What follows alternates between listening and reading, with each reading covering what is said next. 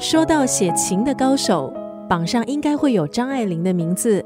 今天在九六三作家语录，丽要分享的这段文字是张爱玲的《半生缘》，这也是她第一部完整的长篇小说。在一九四八年的时候，书的原名是《十八春》，后来内容经过修改，重新定名为《半生缘》。这部作品广受欢迎，曾经被改编成舞台剧、电影还有电视剧。小说的故事背景是民国时代的上海，还有南京，说的是顾曼桢还有沈世钧之间的爱情故事。两个人因为工作认识，展开炽热的恋情，之后订婚。可是因为双方的家庭问题而放弃了婚约。之后再因为种种的误会，还有他人的挑拨，把故事推向高潮。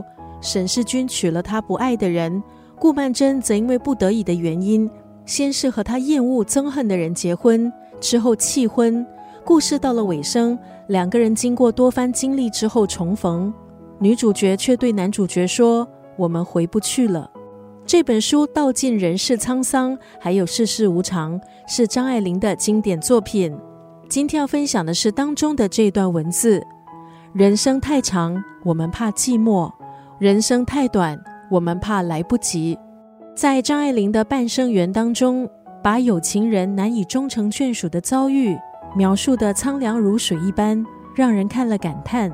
今天在九六三作家语录分享的是张爱玲的长篇小说《半生缘》当中的这段文字：人生太长，我们怕寂寞；人生太短，我们怕来不及。